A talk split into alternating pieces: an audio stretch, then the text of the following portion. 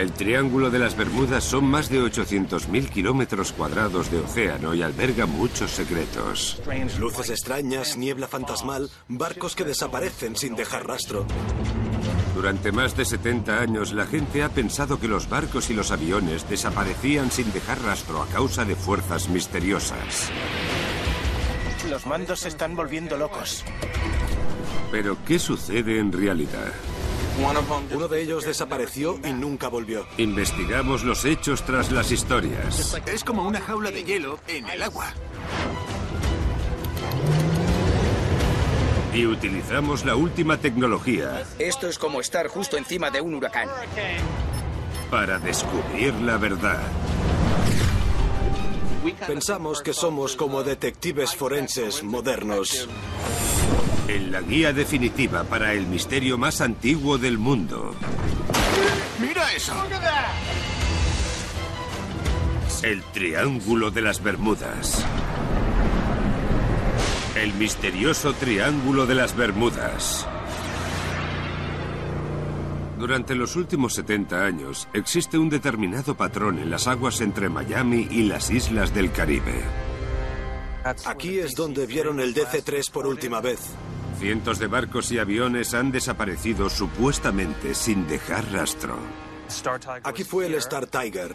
El investigador Brian J. Cano los tiene todos localizados. En 1950, el SS Sandra fue visto por última vez aquí. El Scorpion en 1968. El vuelo 19 cerca de Miami en 1945. Aquí fue donde se avistó por última vez al USS Cyclops. En 1996, el Intrépido. Todas estas cruces representan un barco o un avión desaparecido, concentrándose en estas áreas de Miami, las Bermudas y en San Juan, Puerto Rico. Un triángulo, en este caso, el Triángulo de las Bermudas. Las historias tras estas desapariciones han inmortalizado al Triángulo de las Bermudas en la cultura popular. Pero, ¿qué pasa de verdad en ese pedazo de océano de 800.000 kilómetros cuadrados? El primer misterio del Triángulo de las Bermudas fue la desaparición del vuelo 19. El 5 de diciembre de 1945, el vuelo 19 salió de Fort Lauderdale para hacer un ejercicio con bombas de baja intensidad. La mayoría de los pilotos estaban en prácticas, pero el comandante, Charles Taylor, era un piloto con experiencia en combate. Tiempo despejado en Fort Lauderdale. Nublado en las Bahamas. Los cinco pilotos volaron hacia el este y completaron su misión en los bancos de arena de las Bahamas. Empezaron a tener problemas cuando se toparon con la niebla. Los pilotos perdieron la noción de dónde estaban y hacia qué dirección se dirigían. Nos debemos haber perdido en ese último giro. El vuelo 19 estaba perdido, pero por suerte, otros que volaban sobre las Bahamas escucharon su confusión. El piloto jefe, el teniente Robert Cox, se ofreció a ayudarles. ¿Cuál es el problema? Estoy buscando Fort Lauderdale. Le preguntaron a Taylor cuál era su posición. Voy en tu busca. Sorprendentemente le dijeron que su escuadrón estaba sobre los Cayos de Florida, cientos de kilómetros al sur de donde debían estar. Deja el sol a la izquierda si estás sobre los callos y vuela siguiendo la costa hasta que llegues a Miami. Taylor siguió el consejo de Cox y se dirigió al norte, pero no había indicios de tierra firme. El vuelo 19 necesitaba ayuda desesperadamente, pero su única conexión con el mundo exterior estaba a punto de desaparecer. Estamos perdiendo las transmisiones, algo va mal. ¿A qué altitud vas? La radio se corta. Y entonces, mientras caía la noche, el escuadrón empezó a sufrir la fuerza del viento huracanado. Taylor estaba desesperado. Seguía sin ver tierra firme. Por lo que pensó que debía estar al oeste de Florida, en el Golfo de México. Tiraremos 30 grados durante 45 minutos. Los cinco pilotos empezaron a quedarse sin combustible. Taylor les comunicó una serie de órdenes sin sentido. Girando al este, Cambio de rumbo 90 grados durante 10 minutos. Luego al oeste. Girar unos 70 grados al oeste. Y luego al este de nuevo. No hemos volado suficiente hacia el este. Deberíamos volvernos y volar de nuevo hacia el este. Pero todo fue en vano. A las 6 y 20 de la tarde, unas cuatro horas después del despegue, el vuelo 19 emite su último mensaje por aire. Quiero a todos los aviones juntos. O aterrizamos de emergencia o nos hundimos. Cuando el primer avión baje de los 40 litros, descendemos juntos.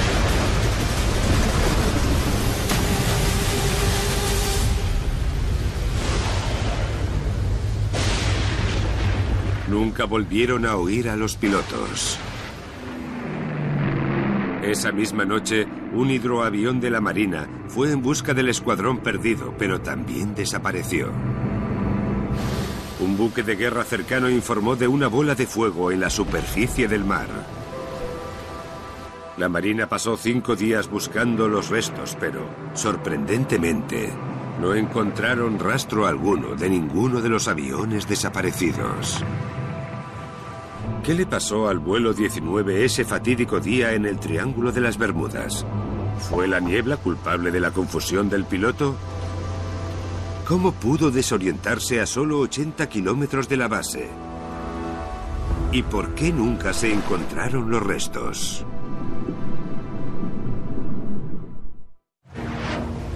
Vamos a empezar por donde fueron avistados por última vez. Luego empezaremos a investigar por esa zona. El pasado otoño navegamos 30 millas. El antiguo piloto del ejército John Mayle ha pasado los últimos 30 años buscando el vuelo 19. ¿A cuánto se supone que estamos de su posición?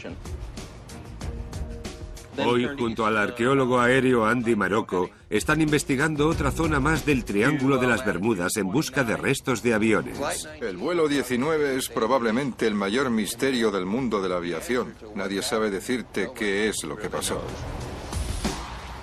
John piensa que encontrar los restos es la única forma de resolver el misterio del vuelo 19. Empecé en 1982. Leí un pequeño artículo sobre el vuelo 19 y pensé que basándome en algunos datos podría encontrar el lugar donde se estrellaron. Y en ello estoy desde entonces. Los restos que vimos Sí. los tengo todos aquí, así que tu posición es... John y Andy son los jefes de una investigación no oficial que busca los restos del vuelo 19. No nos pagan por esto. Solo somos investigadores y nos encanta, porque es historia y es importante. Pensamos que somos como detectives forenses modernos que resuelven misterios. ¿29-59? De acuerdo. Piensan que cuando Taylor avisó de que estaba sobre los Cayos de Florida, estaba en realidad sobre las Bahamas. ¿Dirigirse 360? Y si están en lo cierto, significa que la búsqueda desesperada de tierra firme solo hizo que el escuadrón se adentrara más y más en el Océano Atlántico. Este es el mapa del servicio meteorológico, es el... En cada expedición, John investiga una zona diferente del suelo del mar en busca de los restos. Cuando termina, se mueve a otro lugar que tenga posibilidades.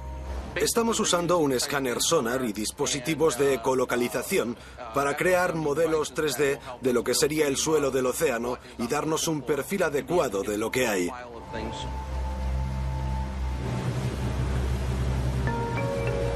A pesar de pasar el día escaneando, el equipo sigue sin tener éxito. Pero el océano es grande y aún no piensan en abandonar. Creo sinceramente que encontraremos el vuelo 19. Es solo cuestión de tiempo. Creo que ahora es el mejor momento de la historia para encontrarlo. Aún no estás listo para dejarlo, ¿no? Nunca jamás, nunca jamás. Es un marine, nunca se rinde. Exacto, exacto. Siempre a la carga. John está convencido de que encontrará el vuelo 19, porque la tecnología actual es mejor que nunca. Pero ¿qué pasa si nunca encuentran los aviones? ¿Es posible que un escuadrón entero se haya transportado a otro lugar en el espacio-tiempo? Suena a ciencia ficción, pero hay un hombre que cree que tiene la prueba, porque le ha pasado a él.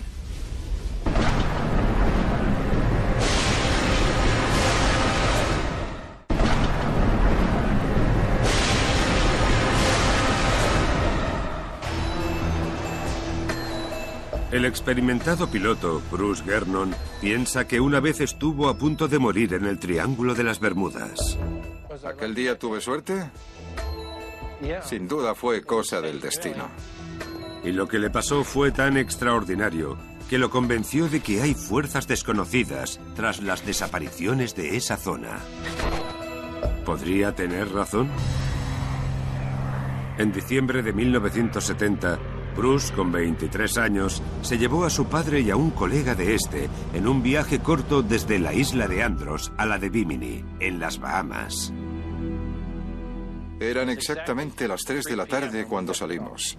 Miré el reloj y vi que el segundero pasaba por las 12. ¿Qué hora es? Las tres en punto. A los 10 minutos de viaje, Bruce se encuentra con una tormenta arremolinándose. Deberías pasar por encima de eso. Sí, seguro que puedo. Intentó volar por encima, pero las nubes de la tormenta se expandieron hasta engullir al pequeño avión. No os preocupéis. Seguí subiendo y me quedé atrapado en esa nube. Seguí allí unos 10 minutos hasta que conseguí subir a 3.500 metros y pude liberarme de la tormenta. Al mirar a las nubes de atrás, Bruce se quedó impresionado de cómo se arremolinaban hasta formar una nube en forma de herradura alrededor de ellos. Papá, ¿ves eso? Sí. Por delante de Bruce, los dos extremos de la herradura parecía que se cerraban, dejando solo un túnel de cielo despejado para volar en medio. Supuse que podía seguir volando por ahí, ya que iba en dirección a Miami. Y parecía que estaba despejado todo el camino. Mientras volaban por el túnel, este se llenó de un remolino de niebla. ¿Qué c es eso? Y luego el túnel empezó a desmoronarse ante ellos, justo al salir de la nube. Sentía como si fuera gravedad cero, como si flotáramos. Todos los mandos electrónicos dejaron de funcionar. Papá, no puedo ver la brújula. Bruce se alejó de la tormenta, pero la niebla seguía alrededor del avión. Desorientado y sin poder ver más allá de su parabrisas, llamó a control aéreo de Miami para que lo ayudaran. Miami, este es Alfa 46, 120 kilómetros al este de Miami, a 3.200 de altura.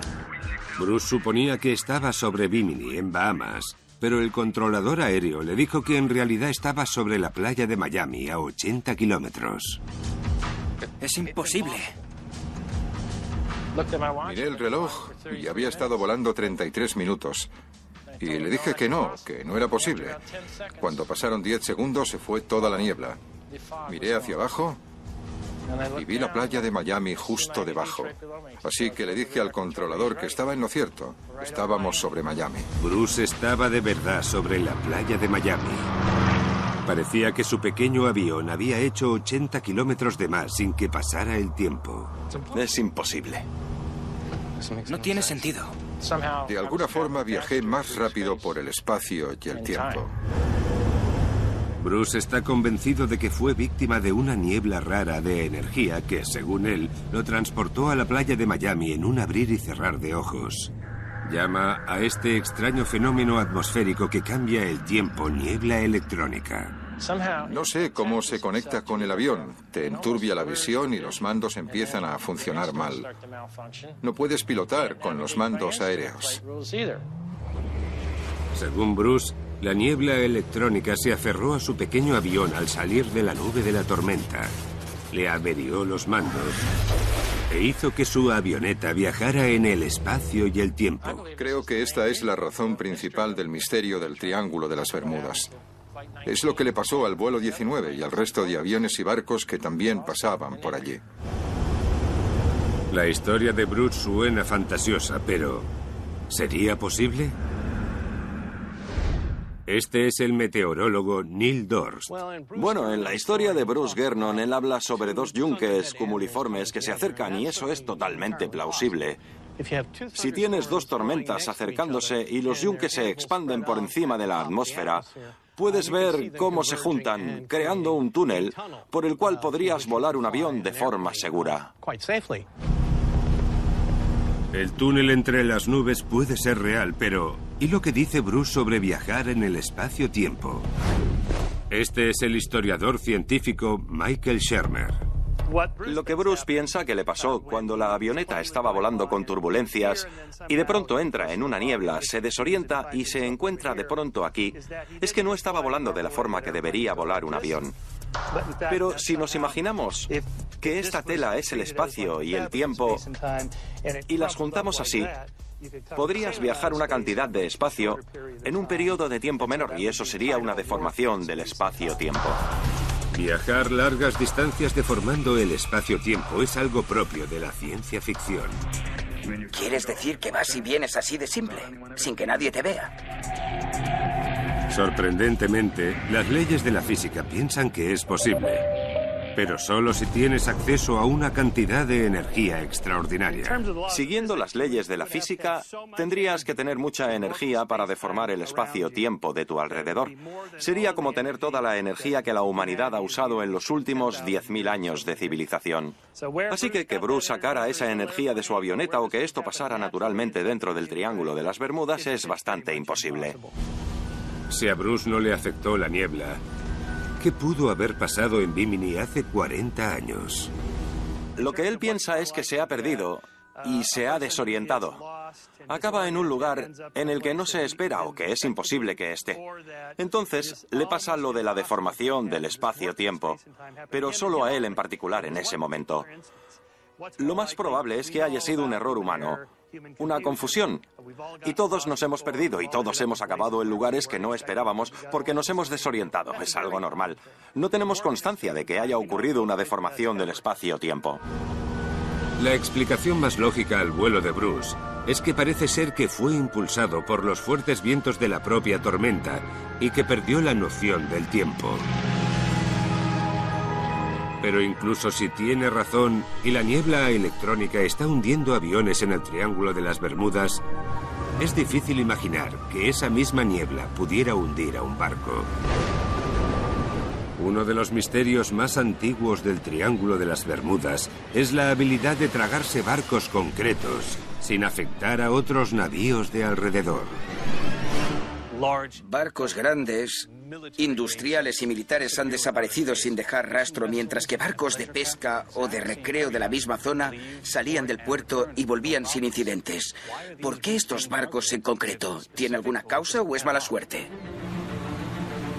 Algunos científicos creen que el secreto de esta focalización concreta se debe a la liberación de depósitos enormes de gas metano escondidos bajo el lecho marino. El geólogo Martin Pepper ha venido a un centro de buceo de Florida para averiguar la verdad sobre esta teoría.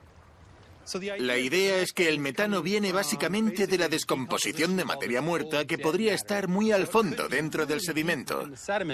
Cuando se realiza la descomposición se forma el metano, que va subiendo por el sedimento. Bajo el lecho marino, el sedimento está muy frío. Y cuando las moléculas de metano suben por esta capa, se quedan atrapadas dentro de cristales de agua congelada. El resultado es una capa subterránea de gas helado, llamado hidrato de metano. Es como si fuera una jaula de hielo en el agua. Y esta jaula puede tener 170 veces el volumen de gas que tiene este cubo de hielo. De alguna forma, si se altera, puede causar que el metano estalle y suba en una columna de agua, que bajaría la densidad del agua y los barcos que estuvieran navegando encima. Podrían hundirse en el agua debido al cambio repentino de densidad. En teoría, la presión del gas que se forma dentro de los depósitos de hielo podrían crear una explosión de metano en el suelo del océano. Una mala noticia para los barcos que estén encima. Burbuja. Boom. Desaparición instantánea. Para investigar la teoría, Martin quiere realizar un experimento usando lo que más se parece al hidrato de metano, dióxido de carbono helado. Lo que necesito es crear una explosión enorme de gas y para hacerlo tengo una botella de dos litros en la que voy a meter este hielo seco. Lo bueno es que cuando cierras el tapón, el hielo seco se descompone convirtiéndose en gas. Se puede ver cómo funciona la presión. Hasta que no llegue a los 20 bares de presión no podrá hacer... ¡Bum! Y entonces es cuando saldrá la burbuja de metano que intentamos simular para ver si puede hundir el barco. Martin quiere hacer una primera prueba experimental de forma segura llenando solo la mitad de una botella. Esto es algo que no deberíais probar en casa porque es muy explosivo y si no entiendes la fuerza que tiene, que sepas que puede arrancarte un dedo, sacarte un ojo, es peligroso. ¿De acuerdo? Sumerge la botella a unos 3 metros de profundidad, usando un mecanismo de polea, y espera que se forme la presión. ¡Mira eso! ¡Ha temblado todo el embarcadero! Una explosión tan aterradora como esta, pero a una escala mayor, ¿podría ser capaz de hundir barcos en el Triángulo de las Bermudas? Ha sido impresionante. Una pista importante la encontramos en los páramos helados de Siberia. Los científicos investigaron los agujeros y descubrieron unos niveles de metano inusualmente altos en el fondo.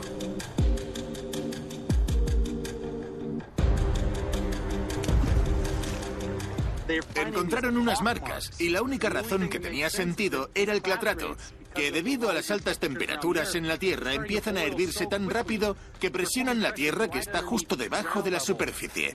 Cuando soportan mucha presión, entonces explotan dejando un enorme cráter en la Tierra. Una vez completada la prueba de seguridad, Pepper prepara una nueva bomba. Llena un cubo de plástico con 15 kilos de bloques de hormigón. Lo que hacemos con este cubo de plástico es simular un buque de carga, tan lleno de mercancía que la mayoría de ella está debajo de la superficie.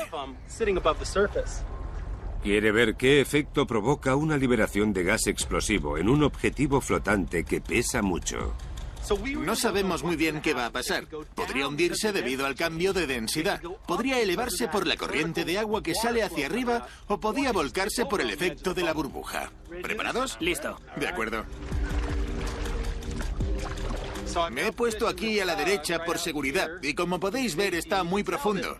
Lo que intento es quedarme aquí en el kayak para mantenerlo en su sitio mientras esperamos que la presión se forme en la botella de dos litros. Totalmente cargada, la bomba de gas se empuja hacia el fondo del área de prueba y se coloca el barco encima de ella. Con un gancho mantienen el objetivo en su sitio en contra de la corriente. Ahora esperamos.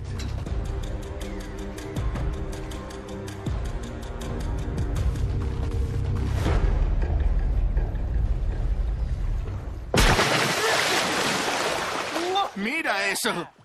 Por arte de magia, ha desaparecido.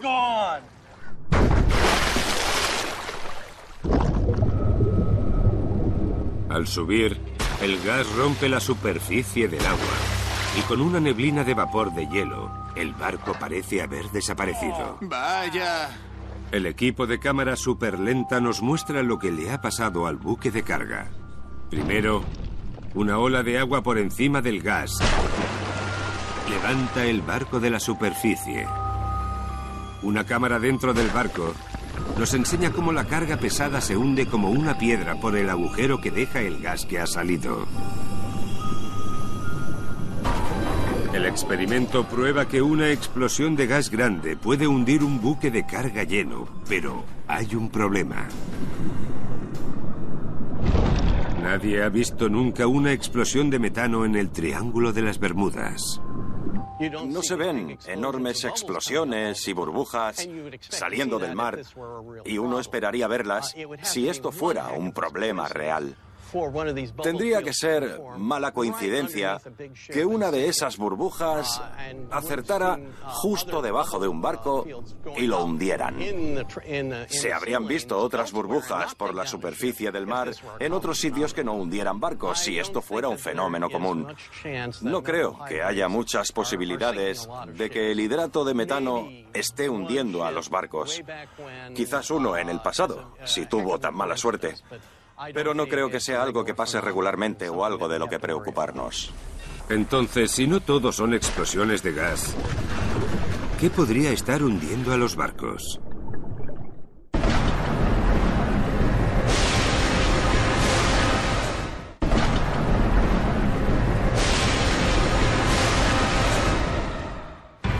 El Triángulo de las Bermudas es una de las zonas del océano más transitadas del mundo.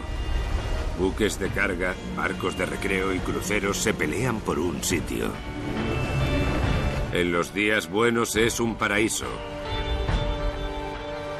Pero en un día malo, estas aguas tropicales pueden causar las tormentas más destructivas de la Tierra. Los huracanes.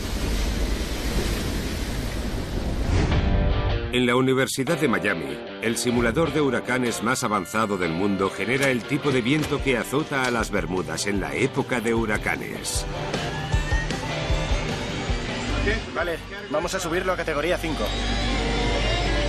El profesor Brian House dirige el recinto. Vale, lo que vemos ahora es un viento de 240 kilómetros por hora. ¿Y cómo quedaría la superficie del océano con todo ese agua en el aire? Con todas las burbujas por debajo en el agua. Es lo que los marineros llaman viento blanco. Es cuando no puedes ver nada si estás en el agua. Y si tienes tan mala suerte de estar en un barco con estas condiciones, no puedes mandar una señal. Se te va la electricidad. No puedes maniobrar. Se acabó. Nadie encontrará los restos. La época de huracanes dura desde principios de junio hasta finales de noviembre, casi la mitad del año. El vapor de agua caliente sube del Atlántico tropical, absorbiendo el aire de su alrededor y condensándose en altas altitudes hasta formarse un sistema de nubes en espiral. Estas tormentas ganan fuerza conforme se mueven al oeste por un camino que se conoce como el Callejón del Huracán. Cuando llegan al Triángulo de las Bermudas, los huracanes pueden extenderse 1.600 kilómetros y tener vientos a una velocidad de 240 kilómetros por hora. Para recrear este tipo de violencia climatológica en un laboratorio, hacen falta equipos a escala industrial. Empezamos a lo grande, con tres pisos de alta potencia. Entra, se acelera, sube hacia arriba, pasa por algunos atenuadores del sonido para que no haga mucho escándalo, pasa por aquí y se pone a unos 240 kilómetros hora. Luego sale por ahí, como una aspiradora, hasta que se calma.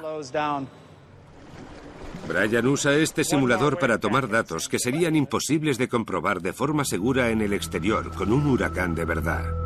Y ha concluido que, en época de huracanes, el Triángulo de las Bermudas es mortal. Sí, sería increíble ver la superficie del océano en estas condiciones desde un barco, pero sería también muy peligroso.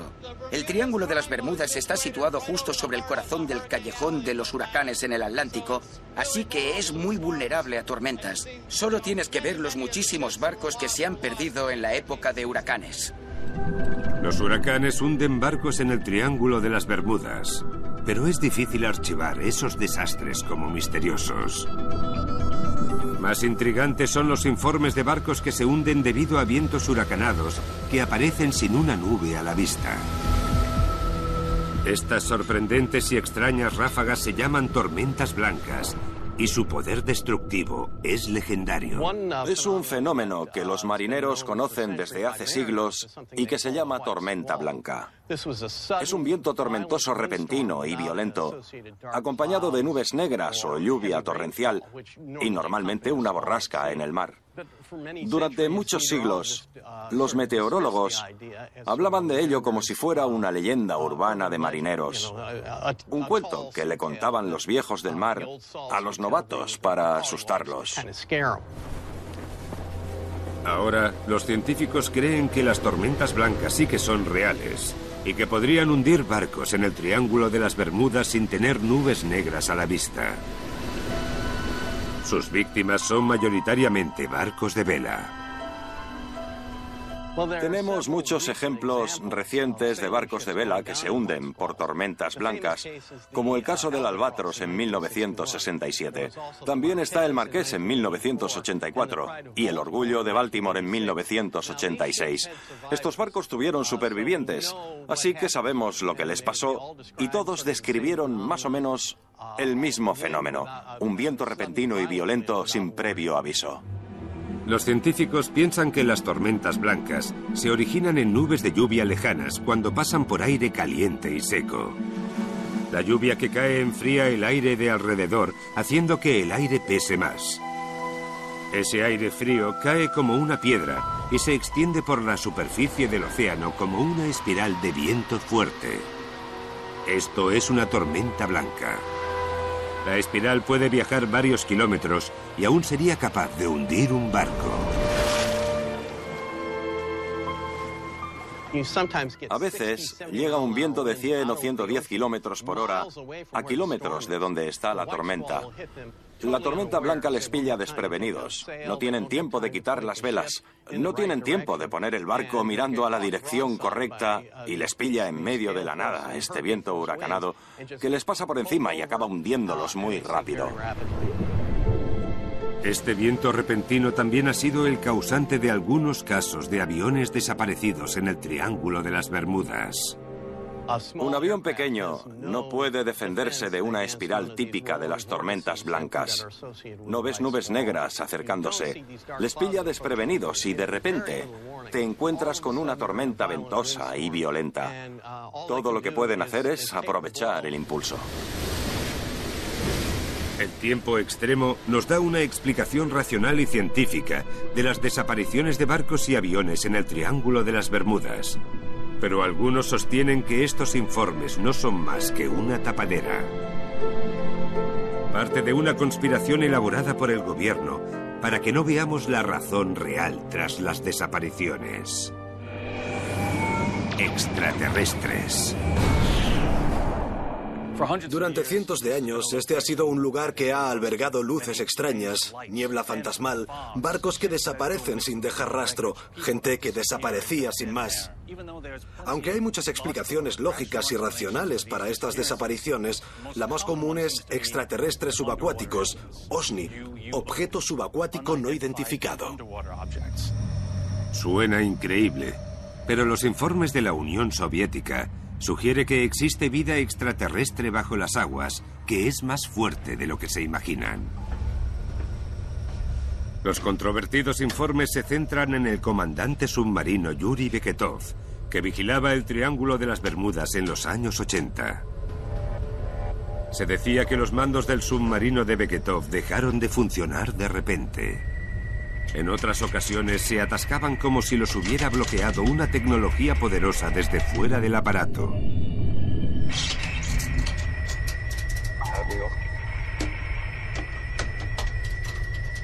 En más de una ocasión, el sonar del submarino identificaba objetos desconocidos a una velocidad de más de 400 kilómetros por hora bajo el agua. ¿Cómo es posible? El comandante no tenía duda de que estos incidentes eran prueba de actividad alienígena. Era como si los objetos desafiaran las leyes de la física. Las criaturas que las construyeron nos sobrepasaban. Pero si el mar Caribe está realmente lleno de extraterrestres, ¿por qué no los hemos visto? Extrañamente, hay gente que está convencida de que los extraterrestres están escondidos en una red de túneles submarinos llamados agujeros azules.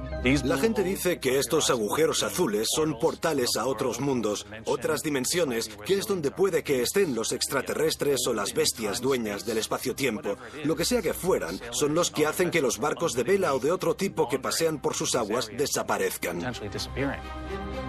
Los agujeros azules existen y se encuentran en algunos puntos de agua poco profunda de las Bahamas. Pueden tener unos 180 metros de profundidad por debajo del lecho marino y una red de pasajes subterráneos. ¿Pero los construyeron los extraterrestres?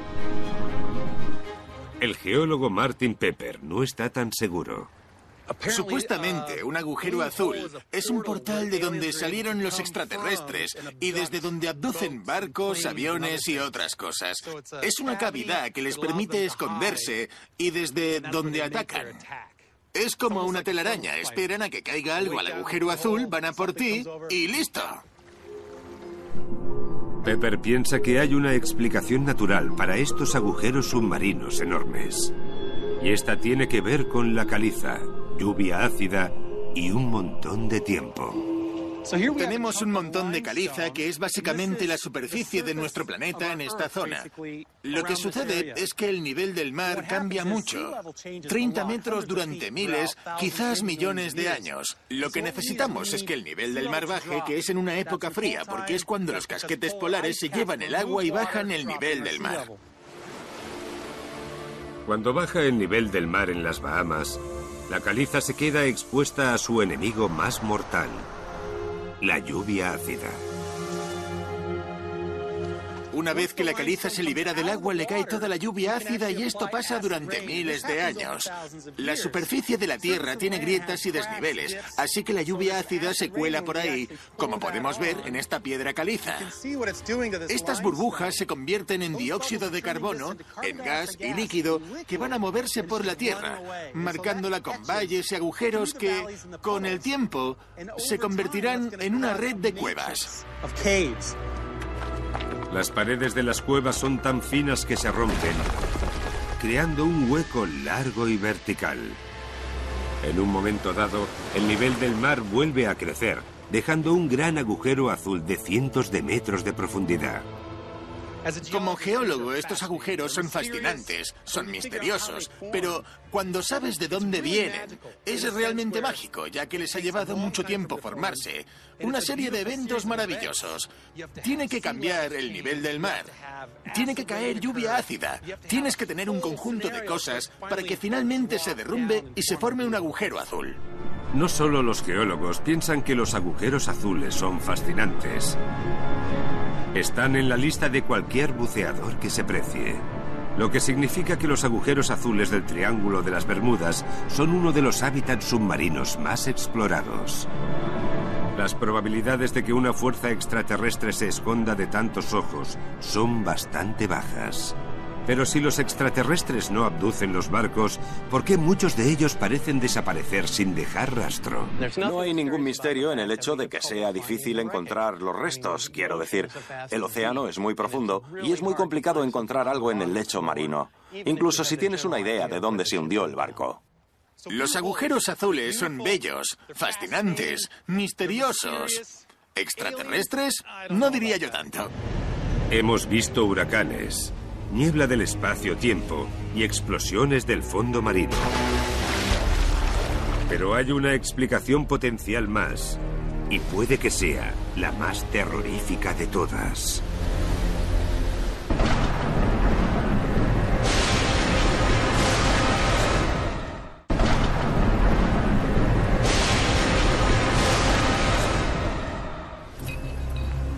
Durante más de 70 años han desaparecido barcos en el Triángulo de las Bermudas, incluyendo buques de carga.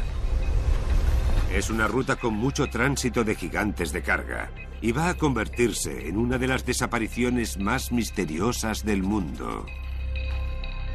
El 24 de octubre de 1980, un barco llamado SS Poet venía cargado de maíz de Egipto. Es una embarcación más grande que dos campos de fútbol y desaparece sin dejar rastro. Los guardacostas buscaron en el Atlántico durante 10 días, pero nunca encontraron nada de este barco de 11.000 toneladas. Vale, había un poco de mal tiempo en la zona en ese momento, pero nada que pudiera hundir un barco de ese tamaño. ¿Qué le pasó? ¿Dónde acabó? Una pista sobre la desaparición es que el capitán del Poet no se molestó en pedir ayuda. Esto puede darnos a entender que fuera lo que fuera que le pasara a este barco, pasó tan rápido que no pudieron reaccionar. Algunos científicos creen que el Poet fue víctima de un fenómeno de la naturaleza raro, pero increíblemente violento, llamado olas vagabundas. Las olas vagabundas son olas monstruosas que se elevan mucho más alto que las olas que las rodean y que pueden barrer barcos sin previo aviso. Cuando hay una tormenta grande o tienes olas gigantes, a veces hay una que es mucho más grande que las demás. Esa es una ola vagabunda. No son comunes, pero cuando miras a una gran superficie de agua, si hay tormenta, puede que haya una entre 500 olas grandes que sea realmente enorme. Las olas vagabundas son raras porque necesitan una serie de circunstancias específicas para formarse. ¿Estás preparado para encender el paquete de flujos de olas? Sí, nos ponemos con ello ahora. Brian simula este proceso en el laboratorio. En cinco minutos.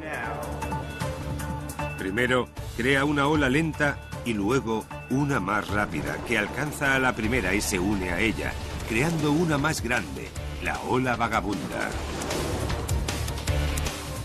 Esto aumenta en mar abierto, por lo que las olas vagabundas rompen con una fuerza increíble.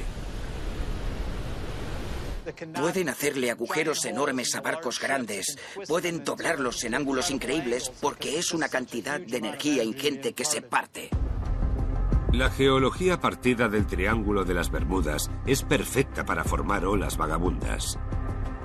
En una tormenta, las olas se van moviendo y se dividen al llegar a islas pequeñas, y a veces, estas dos olas se combinan en una para crear una monstruosa ola vagabunda. Las olas vagabundas también pueden formarse cuando una corriente fuerte se encuentra con otra. Algo común en el Triángulo de las Bermudas. Justo por el medio del Triángulo de las Bermudas pasa una de las corrientes más grandes del mundo, la del Golfo, que tiene una velocidad de corriente tremenda y tiene una fuerza que potencia las olas. En el Triángulo de las Bermudas, las olas pueden chocar con fuertes corrientes. Estas corrientes alteran la forma de las olas, haciéndolas más grandes. Cuanto más fuerte sea la corriente, más grandes se hacen las olas. Es totalmente factible que un barco como el Poet, que salió en tormenta y estaba en una zona del norte de la corriente del Golfo, donde se sabe que pasan estas cosas, pudiera haber desaparecido a causa de ello.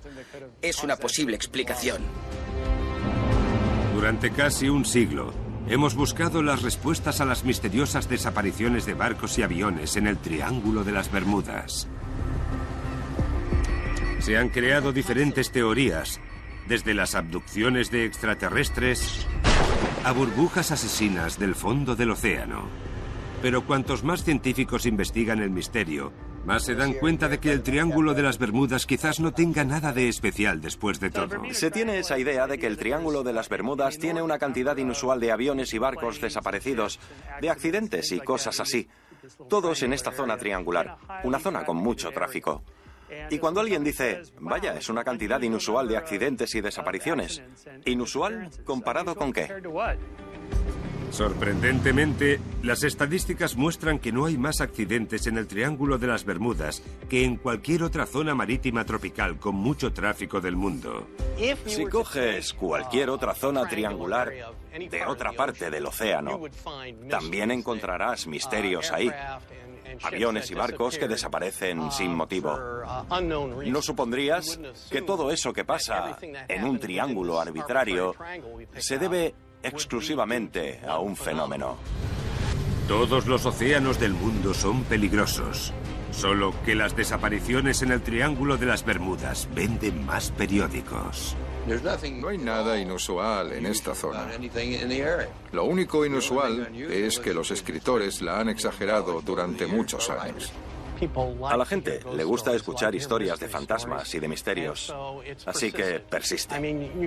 Nunca subestimes el poder del boca a boca en una mala noticia. Creo que la gente no quiere saber la verdad sobre el misterio del Triángulo de las Bermudas, porque el misterio en sí es el que hace que siga fluyendo la imaginación, hace que sigan interesados en la historia. Si encontramos todas las respuestas, no habría más historia que investigar.